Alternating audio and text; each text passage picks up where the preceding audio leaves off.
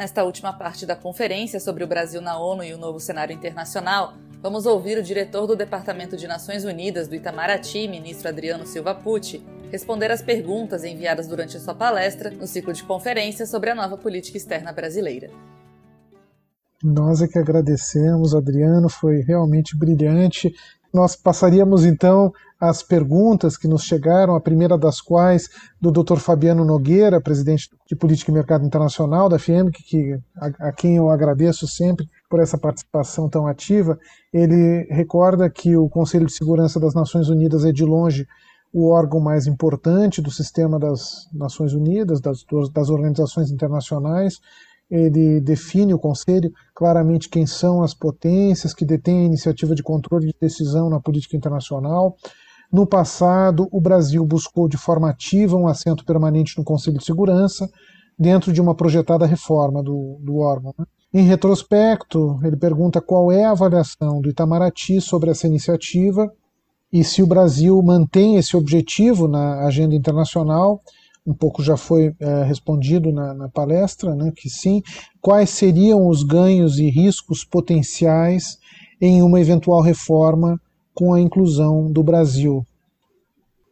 Só vejo vantagens, é, só vejo vantagens na participação do Brasil no Conselho de Segurança reformado. Eu acho que essa não é só um, esse não é só um pleito brasileiro, é um pleito da realidade.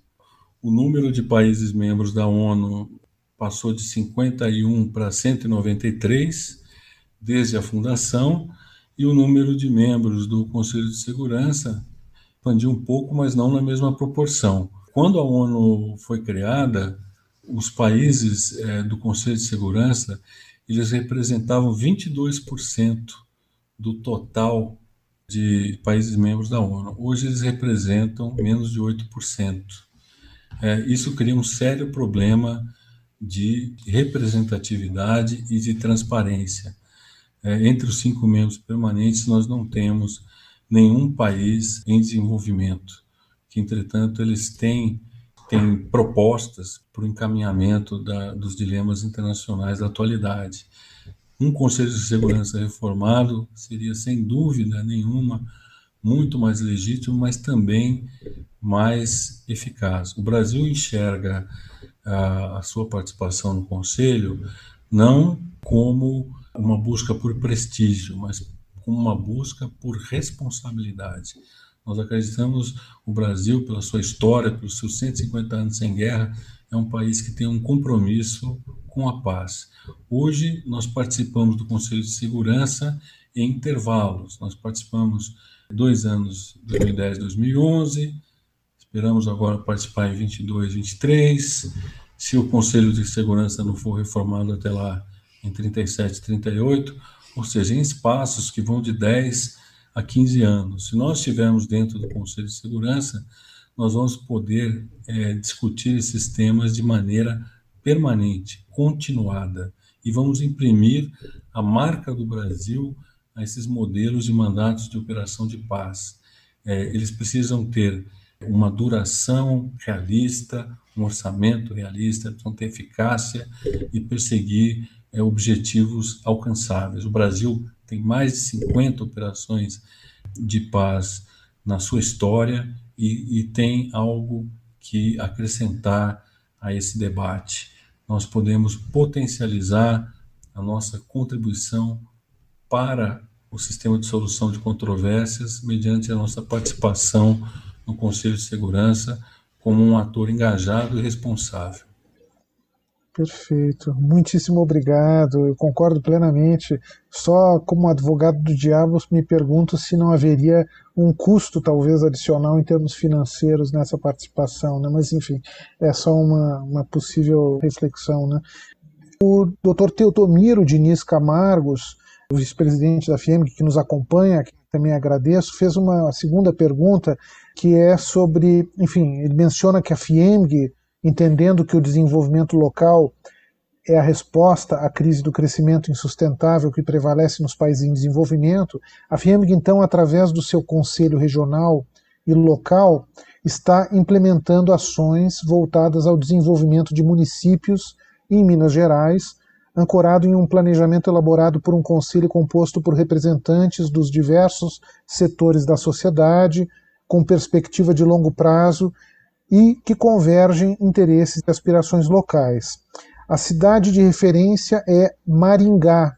Dessa forma, buscamos, ele diz, mudar a antiga prática de que desenvolvimento local é via de atração de um grande investimento, criando um enclave desenvolvido cercado de pobreza, ou por intermédio do encadeamento produtivo com oportunidades nas diversas etapas da cadeia. Então ele pergunta ao ministro Adriano, na, na Agenda 20, 2030 da ONU, o Objetivo de Desenvolvimento Sustentável número 11 de cidades e comunidades sustentáveis visa tornar as cidades e os assentamentos humanos inclusivos, seguros, resilientes e sustentáveis. Entendemos que nesse processo a interação entre o governo e a comunidade local é fundamental. E assim pergunta como a ONU, que tem inúmeros grupos de trabalho, poderia apoiar essa nossa iniciativa, tendo em vista que a territorialização dos ODS, dos Objetivos de Desenvolvimento Sustentável, a implementação e também o acompanhamento de performance seriam muito relevantes no arcabouço do planejamento. E também pergunta se existe alguma experiência exitosa que possa nos subsidiar com seus aprendizados. Bom, eu agradeço a, a pergunta. De fato, ela é da maior é, pertinência e do interesse no caso de um país como o Brasil. O Brasil tem um, um déficit né, nessa área, um déficit área de assentamentos urbanos urbanos de 6,4 é, milhões né, e de rural de 1,5 milhão. Nós temos feito progressos, por exemplo, o marco do saneamento aprovado pelo governo brasileiro, né, foi pelo Congresso Nacional, foi uma grande iniciativa do Executivo Federal, foi acolhida pelos nossos parlamentares. Segundo a Organização Mundial da Saúde, para cada real é, investido em saneamento, nós temos é, quatro economizados em saúde. E falando-se tanto de saúde e de meio ambiente, temos que lembrar também do meio ambiente urbano, da segurança, da, da habitação a preço acessível, do, da desfavelização, do transporte, da acessibilidade das pessoas com deficiências. Enfim, água, saneamento, moradia, luz, todos são temas do nosso debate.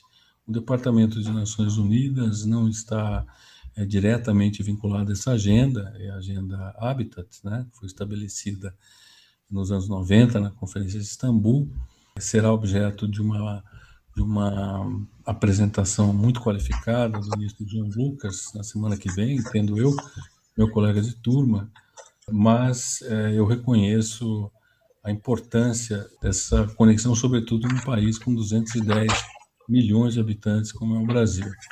Aproveito para fazer uma propaganda da, da um dos temas que nós levamos na área das cidades e que foi instaurado pela Unesco em 2004 é a rede de cidades criativas. Por meio dessa iniciativa, busca-se promover a cooperação entre cidades que têm destaque em áreas como artesanato, gastronomia, cinema, literatura, música, mídia, design. Hoje há 246 é, cidades que integram a rede de cidades criativas. Dessas, 10 são brasileiras. Uma, aliás, próxima de Maringá, Curitiba, né, é, na área de design. São editais anuais e quem faz a, seleção prévia das cidades candidatas é justamente a, a Comissão Nacional, que é encabeçada pelo Itamaraty. Nós temos a próxima conferência sobre o tema Criatividade, Caminho para a Igualdade. Ela vai contemplar a cidade de Santos, em São Paulo. Foi adiada por causa da pandemia, mas em algum momento deverá se realizar. Muito obrigado. Eu que agradeço, excelente. De fato, nós vamos receber dentro de duas semanas uma conferência do diretor do Departamento de Direitos Humanos e Cidadania, né, o ministro João Lucas Quental Vaz de Almeida, que vai eh, poder também aprofundar esses temas. Eu passaria então à terceira pergunta. Na realidade, eu faria duas, porque nos chegou uma, uma pergunta também sobre missões de paz. Eu acho que as duas poderiam ser formuladas em conjunto. A primeira delas, do coronel Nilo Sérgio de Lima Barros e Silva, do Sistema Defesa, Indústria e Academia de Inovação, CISDIA. Ele diz que as Forças Armadas Brasileiras participaram desde 1956 de 47 missões, parece que o ministro Adriano mencionou inclusive um pouco mais, eh, visando pacificar ou estabilizar nações assoladas por conflitos, em um total de 32 mil homens engajados. Além do Haiti, militares do Brasil estiveram em missões em vários teatros internacionais, mas recentemente nossa participação vem se reduzindo de forma acentuada, com a saída da fragata Independência da Força Interina das Nações no Líbano, a, a Unifil. Né? E então ele pergunta como o Itamaraty analisa esse cenário de menor engajamento brasileiro nas missões de paz e também pergunta quais os ganhos obtidos, né, do ponto de vista específico da política externa brasileira com essa participação em operações de paz. Eu passaria também a, a ler uma outra pergunta de José Expedito Colares Neto, diz ele militar do Exército Brasileiro da, do Quarto Comando que também versa sobre o tema de missões de paz. Ele pergunta qual a possibilidade de aumento de efetivo nas missões da ONU de desminagem para as Forças Armadas brasileiras, aumentando assim a representação do Brasil na organização e, e aí contribuindo para o desenvolvimento da indústria bélica nacional. Muito bem. É, eu vou começar pela segunda indagação tema da desminagem tem sido uma prioridade para o Brasil no Comitê Especial de Operações de Manutenção da Paz na ONU.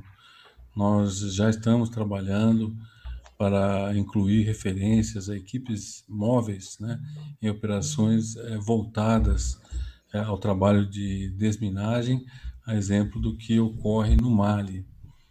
outra questão sobre operação brasileira em operações de paz, tendo que a pergunta foi sobre vantagens, o Brasil ele já é um provedor de capacitação para outros países que contribuem com tropas. O Brasil cedia cursos de treinamento da ONU, o Brasil atualiza manuais de treinamento, políticas setoriais da organização nessa área de operações de paz. O Brasil está no comando do componente militar da MONUSCO. Nós temos uma equipe móvel de treinamento no Congo, especializada em guerra na selva. Nós, a MINUSTAH, a experiência brasileira, 13 anos, contribuiu para a doutrina Capstone, né, que é uma doutrina de operações de paz, no sentido que buscou sistematizar as lições aprendidas em operações de paz ao longo de 60 anos de experiência das Nações Unidas. E o Brasil exerceu o comando da MINUSTAH de maneira ininterrupta, é um fato sem precedentes, mas, sobretudo, é o Brasil, que eh, eu estive a semana retrasada, eu acompanhei o embaixador Fábio Marzano, estávamos eu, conselheira Viviane da DENIL 2, embaixador Fábio Marzano, nós fizemos uma visita ao Comando de Operações Terrestres do Exército Brasileiro. Eles nos expuseram quão preparados é, eles estão para atuar em missões de paz. Eles já assimilaram os conteúdos das nossas prioridades. Eu até é, me surpreendi com a presteza e com a eficiência com que eles incorporaram isso já as atividades é, rotineiras de treinamento deles. E, como eu salientei na entrevista, existem vários cenários em que o Brasil poderia se destacar. Atualmente, nós estamos, eu mencionaria como possíveis cenários a República Centro-Africana e o Líbano.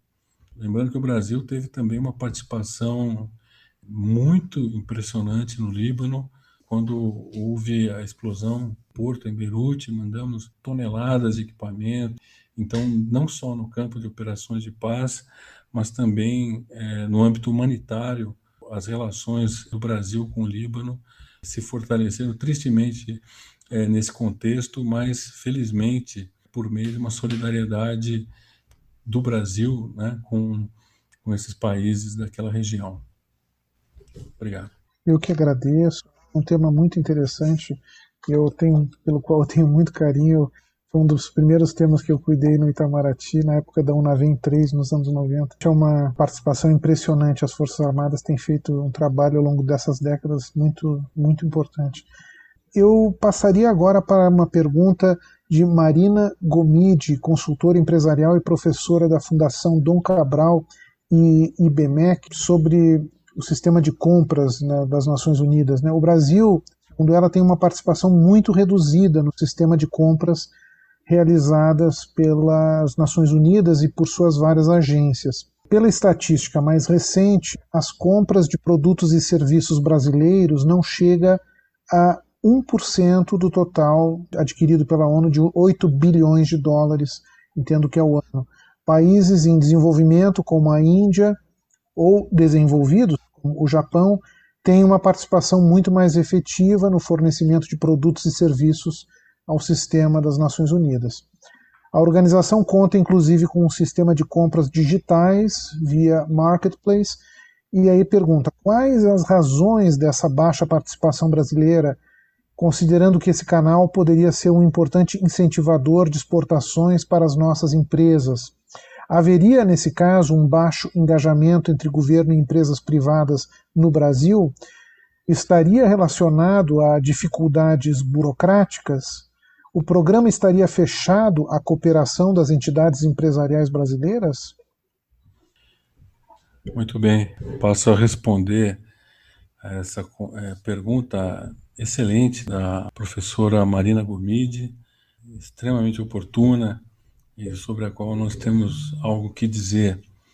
É, primeiro, fazendo um reconhecimento. O diagnóstico dela é correto, cristalino. Historicamente, as licitações das Nações Unidas beneficiaram os países mais ricos, inclusive porque é nesses países como Nova York, é, como nessas cidades, né, é, desses países como Nova York, Genebra, Haia, estão localizadas as sedes dessas organizações. Então havia um contato espontâneo, uma combustão espontânea, digamos assim, entre empresas, governos e secretariado, em detrimento do, de países extracontinentais, extra-regionais, e havia, de fato, uma transparência precária nesse, na condução desse sistema de compras. É, mas foi justamente por causa da demanda legítima dos países em desenvolvimento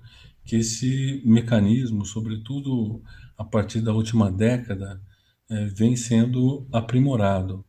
Como bem mencionou a doutora Marina Gomide, Uh, foi criado o UN Marketplace, né, que centralizou todas as informações relativas às compras de todos os órgãos da ONU. É um processo online que ganhou em transparência é, inegavelmente. Né? Há um cadastro de fornecedores, eles anunciam a, a, as chamadas, os países apresentam suas ofertas, os resultados são é, divulgados, as empresas que são escolhidas ou não podem conhecer a justificativa né, pela qual elas foram selecionadas e também a justificativa para a sua exclusão.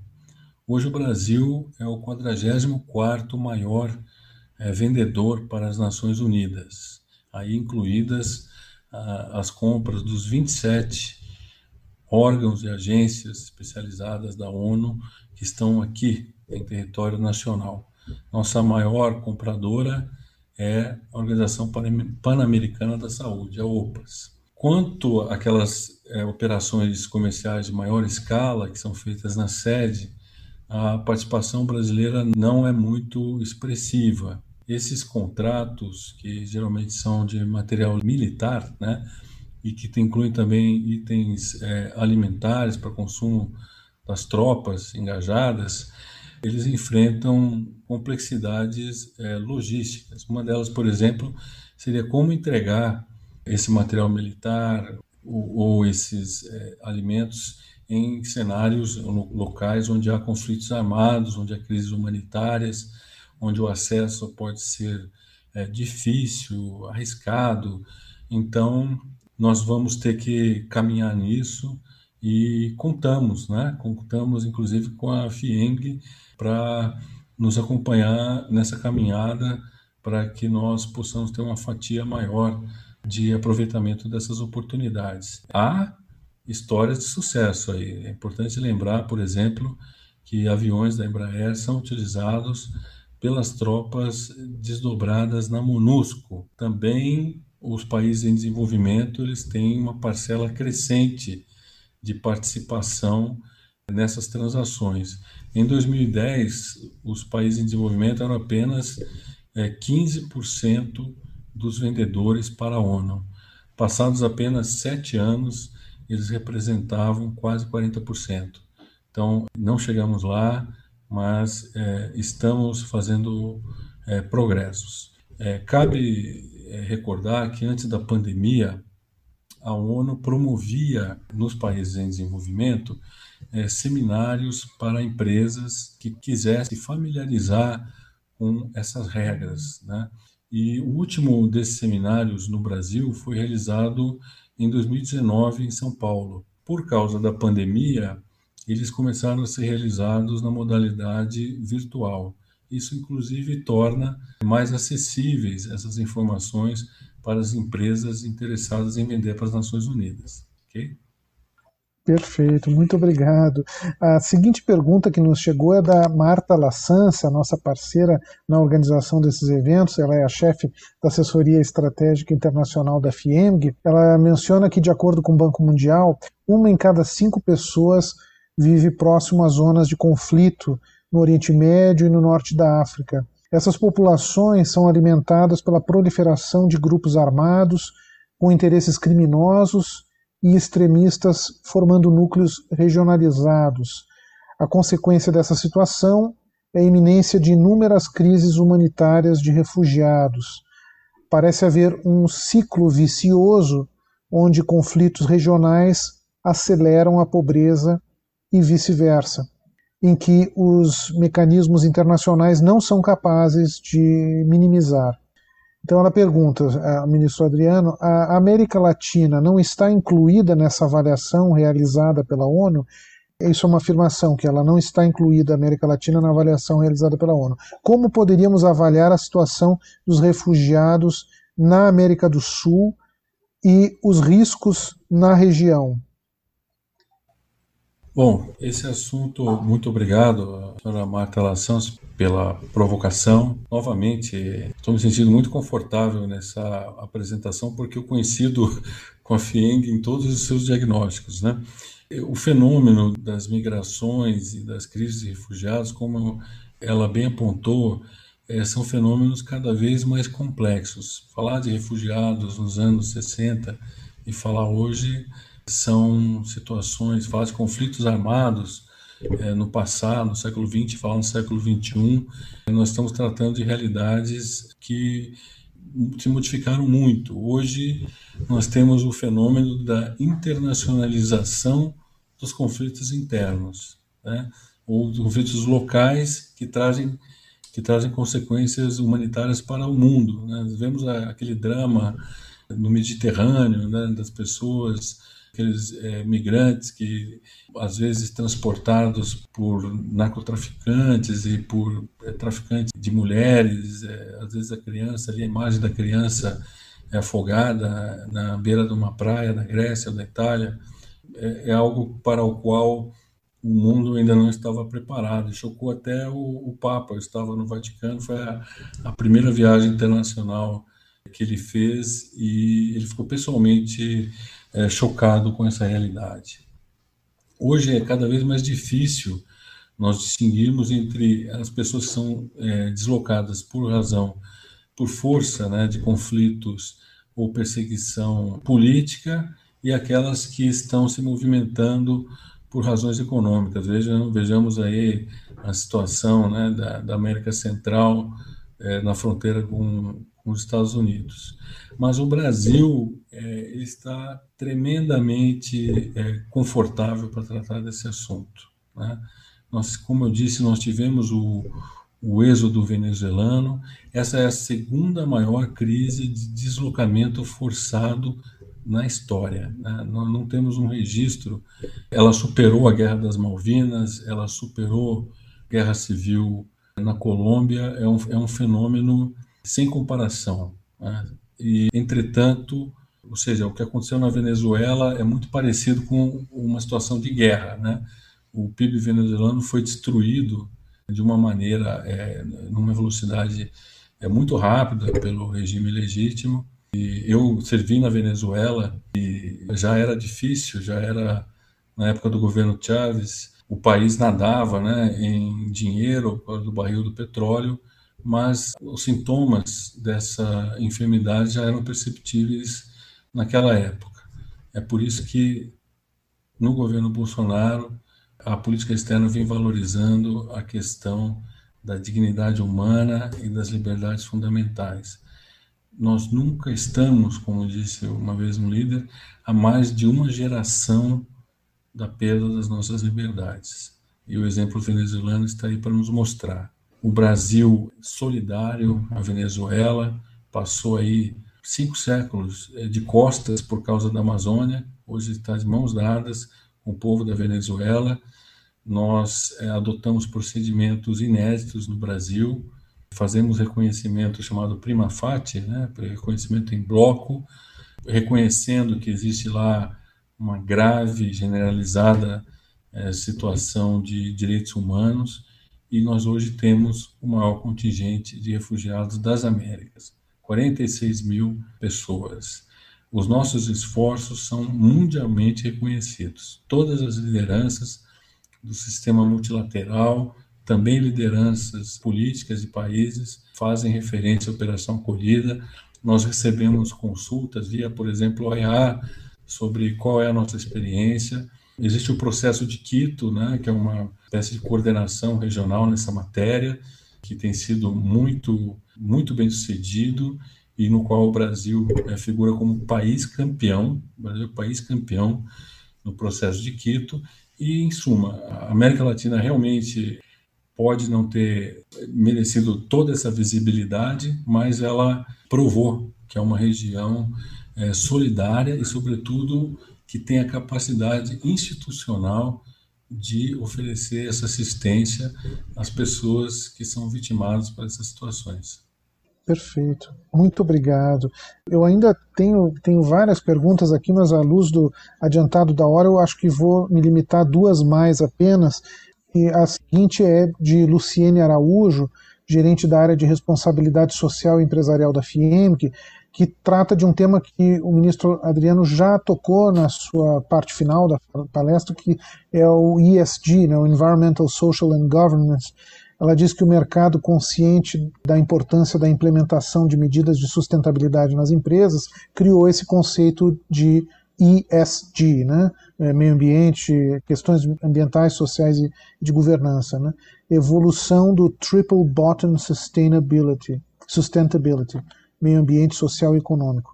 Essa nova postura das empresas e do mercado universaliza alguns valores das Nações Unidas, Assim, a Agenda 2030, somada à implementação do conceito ESG pelas empresas, eh, determina novos paradigmas de desenvolvimento econômico e social. Então, ela pergunta, gostaria de, das considerações do ministro Adriano sobre o impacto do empreendedorismo social, da educação tecnológica e da cooperação entre os governos, empresas e sociedade para ampliar a inclusão social no atual contexto brasileiro. Perfeito. Aí nós tivemos uma convergência de fatores, né? Nós tivemos, novamente, como eu mencionei, pandemia não só é um multiplicador de problema, mas também é um multiplicador de soluções. Né? Então, algum, algumas, com alguns conceitos como esse do ESG, que já existiam antes da pandemia e que acabaram virando a marca distintiva de algumas empresas, hoje parecem ser um caminho sem volta. Né? É, como eu disse, o, nós estamos vivendo uma transição generacional. A geração X e millennials eles é, são mais sensíveis a esse tema e eles eram é, crianças é, ou jovens nos anos 90, né, é, vivendo da mesada do pai. Hoje eles têm dinheiro né? e tomam decisões de consumo. Então, o que houve da, após a Covid é justamente uma pequena transição, mas dentro dessa cela que é o SD, né? O prisioneiro se movimenta dentro da cela. Então, as empresas realmente assimilaram esse conceito. No ano passado, eu volto a recordar, atraíram mais de 50 bilhões de dólares de investimento novo temos aí de, decisões de grandes conglomerados, BlackRock, esses, esses grandes conglomerados que estão já tomando, ou seja, eles são os puxadores de tendências, né? E estão já já tomaram essa decisão de adotar esses valores. São valores do, do século 21. Eles têm um, uma consolidação no setor privado, mas eles vão se, eles têm uma comunicação com as políticas públicas que vão ter de refletir necessariamente essas tendências, né? São é, inelutáveis. Hoje, por exemplo, sobretudo depois da Covid, questões como a relação empregador-empregado. É, eu, eu hoje, se eu fosse um empresário, eu daria mais importância para o comitê de ética da minha empresa do que para a consultoria jurídica, porque a ética ela foi hoje ela, ela custa dinheiro, né? Uma falha ética de uma empresa nós vemos isso instantaneamente nas redes sociais, ela custa dinheiro. Então uma empresa hoje que investe na saúde, por exemplo, dos seus empregados, Hoje apareceu agora esse conceito da cidade dos 15 minutos, né? É, ou seja, que a pessoa em 15 minutos consegue sair de casa e chegar ao trabalho, não importa qual lugar ela trabalhe.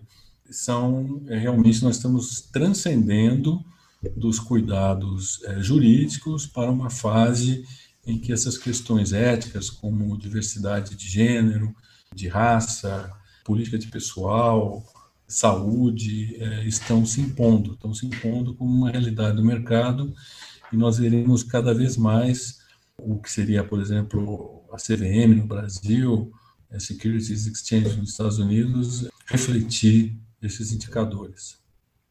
Ou seja, a era Friedman, né?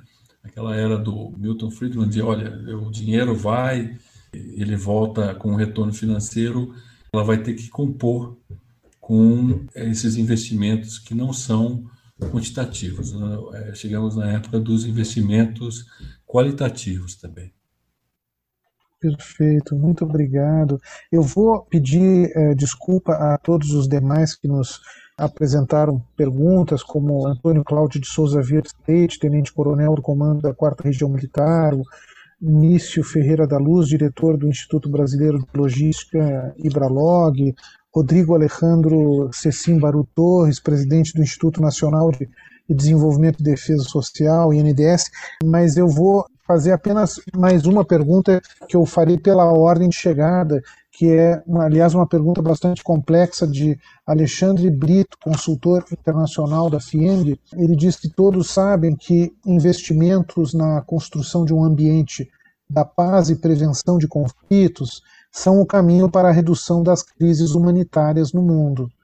No entanto, tais soluções demandam negociações delicadas e recursos vultosos para a implementação dos chamados acertos de percursos. Gostaria de ouvi-lo sobre a atuação do Banco Mundial, dos governos interessados e dos fundos especiais, a exemplo do Fundo de Construção da Paz, bem como das parcerias com instituições financeiras internacionais, e pergunta se é possível que haja realmente uma intenção de construção de um ambiente mais equilibrado ou é mais um jogo protelatório. Muito bem, não é tanto essa, a minha praia, né, o, o multilateral econômico, mas é, há de fato uma interface conosco e não eh, novamente, né? Eu tenho de endossar a percepção do senhor Alexandre Brito no sentido de que essas instituições financeiras internacionais, notadamente o Banco Mundial, têm um papel fundamental para sedimentar essas soluções de desenvolvimento de uma forma que seja é, duradoura. Nós precisamos, por exemplo, fortalecer as instituições de, de cada país, trabalhar para isso, nation building, né? Também evitar que a, ela, uma vez alcançada essa paz, ela volte, ela retroceda e volte a se a recair, né, no conflito. O Brasil ele é membro da Comissão de Consolidação da Paz é, desde dezembro de 2005, desde que ela foi criada. O Brasil nela participa das discussões é, sobre essa arquitetura da paz na ONU, que inclui o Banco Mundial, o Fundo Monetário Internacional, outras instituições financeiras, é, no sentido de nós integrarmos esforços para aplicar alguns princípios. Né?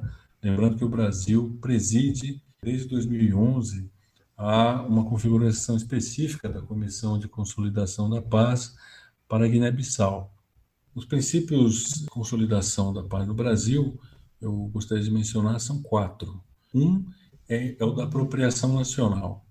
Então, todas as atividades, essas de financiamento, incluindo o Banco Mundial e outros aspectos da consolidação da paz, eles devem ser desenhados de acordo com as prioridades e as estratégias dos governos assistidos, né, dos governos, no caso, financiados, né, sempre respeitando a soberania desses países. Nós temos um foco em intercambiar conhecimento para ampliar as capacidades técnicas e aprimorar a qualidade do serviço das instituições nacionais buscamos, nesse contexto, promover o fortalecimento do papel das mulheres nesses esforços e, sobretudo, o Brasil ele tem uma filosofia nesse campo que é o de superar essa visão unidimensional da manutenção da paz como meramente um problema militar ou policial, nós buscamos integrá-la com elementos socioeconômicos que estejam incorporados aos mandatos e é assim que nós vamos pleitear no Conselho de Segurança, que os mandatos das operações de manutenção da paz possam incluir, para que essa paz seja efetiva, duradoura né, e de acordo com os interesses do país destinatário dessas ações, para que elas possam contemplar essa dimensão socioeconômica. Simultaneamente, não depois do conflito, que seja parte de um esforço integrado das nossas missões de paz. Acesse o canal da FUNAG no YouTube, www.youtube.com.br FUNAG Lá você encontrará centenas de vídeos sobre política externa brasileira e relações internacionais.